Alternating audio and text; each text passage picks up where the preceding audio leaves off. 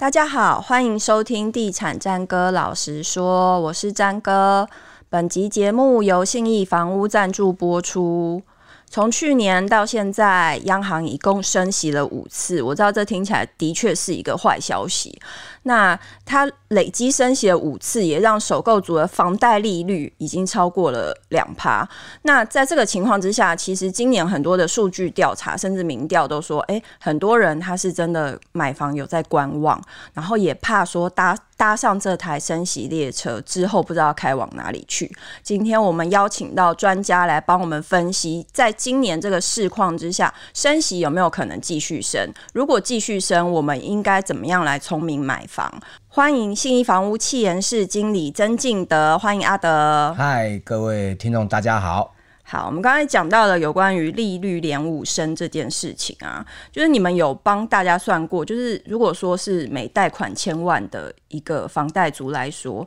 连五升的情况之下，他的负担是加重了多少？呃，假如贷款一千万，三十年期的一个条件之下，哈、嗯，就是在升息过后，大概一个月哦，房贷的金额大概增加三千六左右。一个月三千六，哎，对，一个月三千六左右，嗯，哦，所以这一次的升息，其实，呃，它的升息的时间其实是对我来讲超乎想象了，因为大家已经很习惯长时间房贷利率都在二以下，嗯，好，那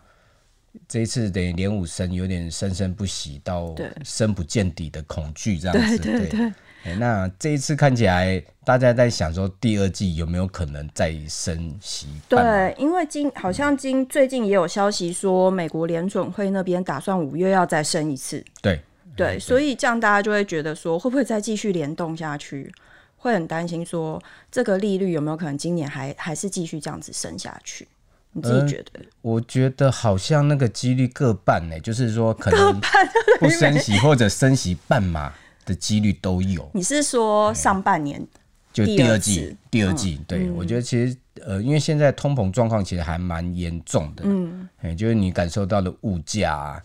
哦、嗯，那你的日常生活很多的消费都在增加，嗯哼，那为了呃，其实央行它当然有很多的目的啦，其实它升息不是为了抑制房市，嗯，哦，主要它还是为了降低大家对通膨的预期。嗯哼，哦，那另外一个方面就是趁现在的经济体质还可以的时候，他就尽量把利率正常化。嗯哼，哦，那利率正常化等于说以后遇到什么这种天灾人祸、金融震荡的时候，他才有空间去做一些哦降息的幅度嘛。好，所以呃，我觉得如果台湾的经济状况还稳健，那通膨如果严峻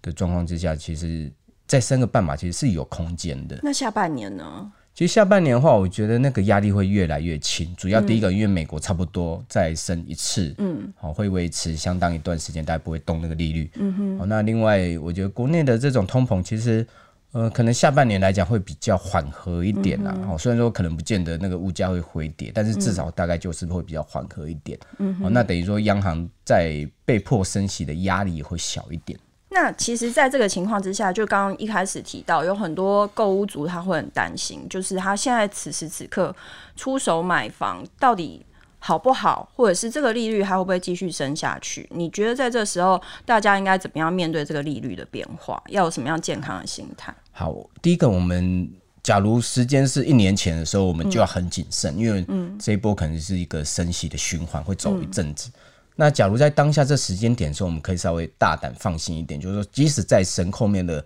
空间幅度都不会太大，就差不多打到这里，或者是稍微再高一点。嗯，所以那时候在呃去年的时候，去年上半年的时候，我们就是在跟消费者呼吁说，如果你要因应升息的时候，你最好把利率算到两趴。嗯哼，那你来看看，你说，哎、欸，这个样子的房贷利率你负担得起吗？就每个月付起来没有压力的时候，你就可以进场。好那我觉得现在差不多也是，你就抓个二点一或二点二这样子的一个哦房贷利率来试算，因为原则上。嗯后面再出现一个比较大幅度的一个哦持续的升息的机会，其实并不高，并不高，会缓和一阵子嘛，对不对？我觉得可能下半年说不定就差不多有一点到尾声的味道，嗯、只是因为现在通膨比大家想的更严峻一点。嗯哼嗯哼。可是我前几天有听到一个说法，因为大家很习惯就会试算说，哎、欸，这五次升息以来，他们每个月负担加重了多少，就会吓得有些还没买房的人就会很紧张，就会觉得说，哦，每个月负担要多这么。多，但是其实他们好像忽略了一点是，他们从现在开始买房的话，他们的利率就是从两趴开始算，就是不是像之前那些人，他们要从温水煮青蛙的状态之下，慢慢要付出这么多。对，他直接一次跳温水，直接跳到温水里洗澡，所以他们就是其实可以不用把就是买房这件事想的这么可怕，因为这个两趴其实还算是在一个相对低点的状况之下。这个想法是对的吗？哦，我觉得这样的想法，当然我们就是预期说差不多六两趴，那、嗯、就让你再升大不了一两次，嗯，哦，这样子的预期下，我们去算，那就是我负担得起，没有压力，我觉得这样子算其实蛮合理的。嗯哼，嗯哼，那另外一个我们可能稍微留意一下，就是利率它是浮动的，嗯哼，它有。可能也不会永远这么高，也不会永远维持在两趴，嗯，说不定到时候又来一个什么金融海啸之类，说不定它又回到一点多，嗯，其实都有可能啊。当、嗯、我们能做的就是掌握当下，所以我们把风险控制，哦，那我去试算我的一个呃房租的承担能力，嗯，哦，那我的房贷承租能力，那另外一个就是我要把最近的这个生活消费，其实开销也变多了，所以你可能都都要算进去了，说，哎，我大概。买起来就是至少不要有压力，这样。嗯，因为其实不管是你买房，就是就算你买日常用品，最近也都是变贵很多，所以你整体的就是开销都要经过一个精算，就对了。对。但是因为其实房市的起或落，它不仅只有利率的影响嘛，对不对？对，嗯，没有错。所以像今年的状况之下，你认为影响房市的条件还会有哪些？呃，第一个就是。呃，经济状况一定有影响嘛？嗯、你说，哎、欸，经济成长很好，企业获利很高，嗯，好，那有一些投资题材的区域就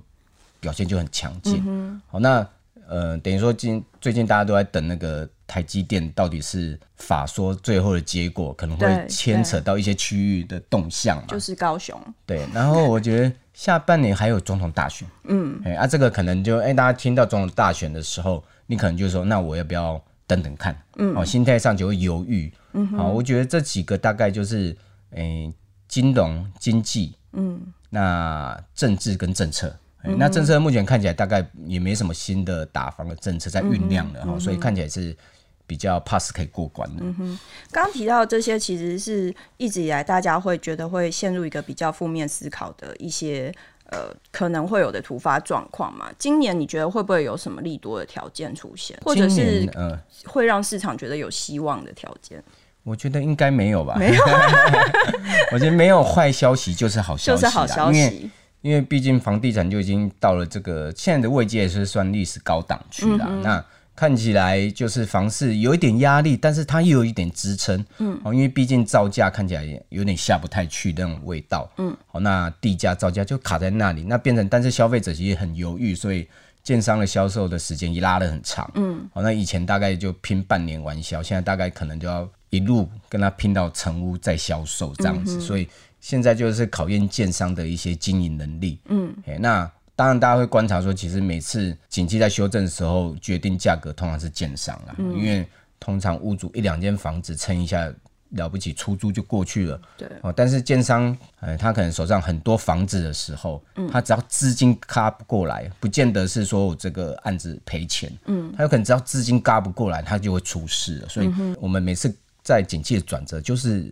影响房市房价的风向的，往往都是建商。嗯，那你觉得今年建商有可能会降价吗？我觉得不太容易出现去比较明显的去降那个成交价。嗯，但是它会变相的让利，譬如说我送一些家电，然后我送一些装潢金，嗯、那我去搭配我让你工程款中间付款很轻松。嗯，哎，那有听到实际上让价的那个幅度其实都蛮小。我想建商还会、嗯、还是会守住那个实价登录那个登录上去的价格，嗯，但是他还会想办法去让利啦，就让你觉得买起来有点、嗯、就是他面子不能输，但是他可能里子已经开始在让步了。对，那他那个有时候不是面子，有时候案子卖了三成，我要是突然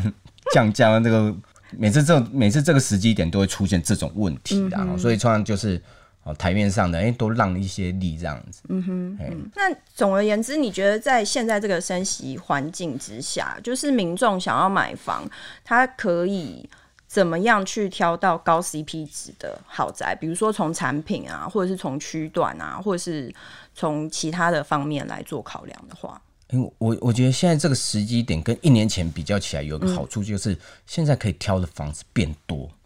好，一年前差不多条件对了，你就要上了，不然就那一间就被人家买走了。嗯，但是现在这时机点，因为现在房子卖的时间拉长，大概三十天左右。那第二，溢价空间也稍微有一些增加。嗯，但是同时间你可以挑的房子跟市场上竞争的人没有那么多。嗯，好，以前一个案子竞争大概当下你就要赶快抢。嗯，而现在那种案子可以看得变多的时候，你慢慢挑，那有时候就会有那种条件很好的案子突然出现，比如说你要买中古屋的时候，它可能就会出现一间，哎、欸，人家装潢过的，嗯，啊，那单价可能跟实价差不多，嗯，哦，像这种案子很划算，嗯，好，因为你要是买中古屋，整间敲掉重打，装潢一平可能要抓十万块，那很可怕的，对，那等于说，因为我差不多行情可以买到这种。装潢过的房子也很划算，嗯，好像这种案件，类似那种比较 Apple 案件，其实是慢慢的市场上越来越多了，嗯、所以我建议还是说，挑留在市场上看。那有时候你看到这种楼层很好啊，然后但是价格就是实价行情的这种。嗯哎，其实这种 CP 值都算比较高。嗯哼哼，你觉得现在有慢慢转变成一个买方市场吗？呃，其实现在的市场是买卖比较平衡，嗯，就是那个天平没有很明显的倾斜到卖方或者是屋主。嗯，好，那像一年前大概就是那个就是屋主的市场，卖方市场。哎，卖方市场，嗯、因为我们统计的大概平均呃不到三十天的房子就卖掉，那等于说出来你很快就要决定。嗯，好，那时候的溢价空间压得很低，基本上。喜欢就是要加，嗯，哎，我我记得一年前还有听到什么开价成交的这种比较夸张的这种案例。嗯嗯嗯、那讲到贷款这件事情，其实大家会有两个误区，一个是讲说贷款现在，嗯，比如说三十年，甚至会出现要出现四十年的房贷这件事情。你你认为在这个升息环境之下，就是去做这样子的一个，比如更更长年限的房贷？是好的吗？它有，它是真的能有效减低你的负担吗？呃，其实二十年期跟三十年期大概每个月还款负担可以减少三分之一左右，所以它是有效可以降低你的还款负担。嗯，那另外一个呢，因为你每个月的还款金额下降，所以银行在算你就是诶，你可以承担多少房贷金额的时候，其实能力是提高。其实它是杠杆拉的比较高的一个方式啊。嗯、那在高房价的环境之下，为了扛这房价，其实。不得已一定要使用三十年期的房贷。嗯，欸，那以前的二十年期是市场主流，现在市场主流已经是三十年期。三十年期，欸，多数的人都是三十年期。嗯，哦，然后真的再拼一点的，就三年宽限期、三十年期的这种搭配的方式。对对对，好，刚刚讲了两个误区，还有一个就是。过去出现蛮多的双贷族，就是他的头期款不够，他去信贷，然后再加上他的房贷。那像在这个利率往上升的情况之下，这样子的双贷族是不是也不太建议？呃，其实如果用到双贷族，就代表他很资金面很紧，嗯，所以他才要去用信贷再去扩增嘛。所以，嗯、呃，原则上当然在贷越多的状况之下，在升息的一个过程中，就是负担会相对有感啊。嗯，好，所以我觉得这个。这个初期或许应该可能还好，嗯，我现在有一个现象就是，呃，升息，然后另外一个压力更大，就是宽限期过了，嗯，嗯，对，宽限期过了很可怕哦，对。好像我有个朋友在宽限期很爽啊，就一个月缴一万三，嗯，一千万一一万三一万四，就觉得哇，可能房租的一半都不到，嗯，但是宽限期一过之后，再加上升息，一个月缴到快现在快四万块，嗯哼，他又有两个小孩要养，然后生活压力就变大。我有朋友就是宽限期剩一年就开始焦虑了，对对，因为那个真的压力真的会瞬间变得很大，嗯，所以他们通常会有一种那种。轮回之术有没有？再换另外一家，再宽限期再来一次。对，有人会这样。嗯、他们呢，就是说那种观念啊，他们觉得啊，那宽限期我就把它当房租在缴，嗯、也跟租房子差不多，每个月都要付。嗯、但是这这种是见仁见智啊，不见得说这个一定对，或者是这个一定不对，嗯、所以就是要看你个人的一些好财务的一些规划。嗯哼，哎、欸，那在这情况之下，银行放贷是不是也特别小心啊？呃，现在银行的放贷，其实你会看他们的态度就差异很多。嗯，哎、欸，我记得大概每年的年底都会，银行就会开始问我们对未来一季房市的看法。嗯，因为他们说，如果呃房市看法比较保守的时候，嗯、他们就要把放款的一个目标降低，然后把。其他的消费性的贷款拉高，或者是期金的部分拉高，嗯嗯、那今年看起来就有这样子的一个味道，就是银行大概你去看每一家公股行库喊出来都不会是房贷业务今年要成长，嗯，就代表他们就是谨慎，嗯。欸、啊，谨慎有两个嘛，第一个就是他在放款的时候，他建估值比较低，嗯，啊，或者是他的条件就会给的比较苛一点，嗯、就是说你要要地板价格很难要，嗯，欸、有时候成数就会给低一点，或者是，嗯。你买个两两千万，他给你估个一千八，嗯，哦，这种状况比较常出现，嗯，那不过因为因为市场是竞争的嘛，他们也有业务竞争嘛，嗯、你要这个公股行库比较保守，但是民营还有业绩要顾啊，对，他每年还有一些什么 EPS 啊，还是要顾好嘛，嗯、所以有些民营银行会比较积极一点，嗯，但是他们相对在估价上也是会保守一些啦，嗯、所以整个。哦，银行的放贷来讲是比较趋紧，是没错。嗯，好，但是对于一般民众来讲，他们通常会比较松一点，他们会觉得这块比较安全。嗯哼，好，那紧缩的更严重，其实是建商的那一块。哦，建商那一块他就很挑哦，就是说，哎，你的土龙建龙，哦，那他就现在有一些土龙建龙，大概是要三趴以上。我以前景气好的时候听到一点多趴的，好，那现在看起来很挑。啊，有一些银行啊，比较二线的银行，他会发现说，哎、欸，奇怪，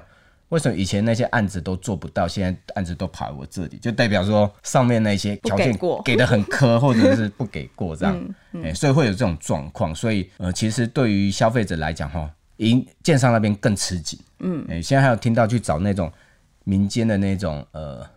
资融公司去做一个贷款这样，嗯哼。所以民众如果是说，比如说你遇到一家银行。做的条件不如你预期，嗯、是可以多找几家去。对，我我觉得第一个就是可以找你常往来的，嗯，哎、欸，常往来的会比较好谈，嗯。那第二个，你去问代叔说，哎、欸，最近哪间银行比较冲？嗯，哦，因为有时候银行比较冲，嗯，有些银行有时候哦，我快到放款上限的时候，他就丢了，嗯。啊，有一些银行，哎、欸，我额度出来了，我最近业务目标我要冲，嗯，欸那另外一种就是区域性的银行有些差异很大，嗯，好，比如说我要台中买一件透天，我找台北银行，它很难估，嗯，但是你如果找一个台中当地以前有做过这种案子的，他可能给的就比较大方，嗯哼。所以总结刚刚讲了这么多有关于贷款在今年可能会出现的状况，或是利率可能会升息啊，你觉得今年整体的房市它的交易量会好还是会不好？嗯。今年房市交易哈，我们叫做这个比上不足，比下有余，就比去年上半年来的这个稍微疲软一点，但会比去年的下半年好啊，因为去年下半年很冷，嗯。哦，所以我们大概会觉得是比上不足，比下有余啦，最好就是这样，呃，温温顺顺的，其实市场是会比较好，但是因为这一波的回流比较像是去年的递延买盘，嗯。的时候，我们就会观察说，哎，大概回流的状况表现。哦，能不能够再延续长一点、久一点这样子的一个状况？嗯、哦，但是其实到现在我们看，其实房市的一个修正应该不会是一个短时间很大幅度的这样子的一个修正的一个方式。嗯哼，哦，所以呃，当然在这种状况之下，房市也会比较闷呐、啊，因为哦，可能大家还是会害怕，会预期说，哎，房价会不会有下跌的时候？哦，那就是需要时间来慢慢的让大家觉得安心安稳，累积能量之后，才有办法再有下一步的再往上比较强的动能。嗯，我觉得这种感觉可能会很像，比如说，因为这几天是下大雷雨嘛，嗯、然后前几天就天气就闷闷的，然后大家也会想说出去要不要带伞或者什么之类的，然后就会紧张或担心。但是因为就像你讲的，就是今年的状况可能就是会。闷闷的，然后大家也不知道该出手不出手。所以在这个状况之下，你觉得你会建议民众会做什么样的功课，或者是在这个时间点，他还适不适合出手买房子？这样，我会建议说，其实现在在时间点就是挑着买，嗯，好，那有时候挑着买就是抢时抢时，有时候哦那个东西突然就出现了，但是你一定要留在市场上，你才会去碰到那间很适合你的房子嘛，嗯、所以我觉得。就是你要让你的可能业务知道说你的很明确需求是什么东西，嗯，最好是哪个社区，嗯，因为他如果有那种真的屋主愿意放出来行情的，嗯，啊，自己本身条件又不错的时候，你再来决定，嗯，哎，我觉得还是留在市场上啦，所以呃，或许可能不会说啊，我每个月都有很好的案子可以看，但是总有可能就会突然出现一件很适合你的。嗯哼哼，就是就是你不要放弃找房子，对，但是你可以对于价格态度保守，但是不要就是看房子这件事情就完全退出这样。哦，你很中立哦。对对对，因为 很多人会直接说好啊，还是好买房的好时机。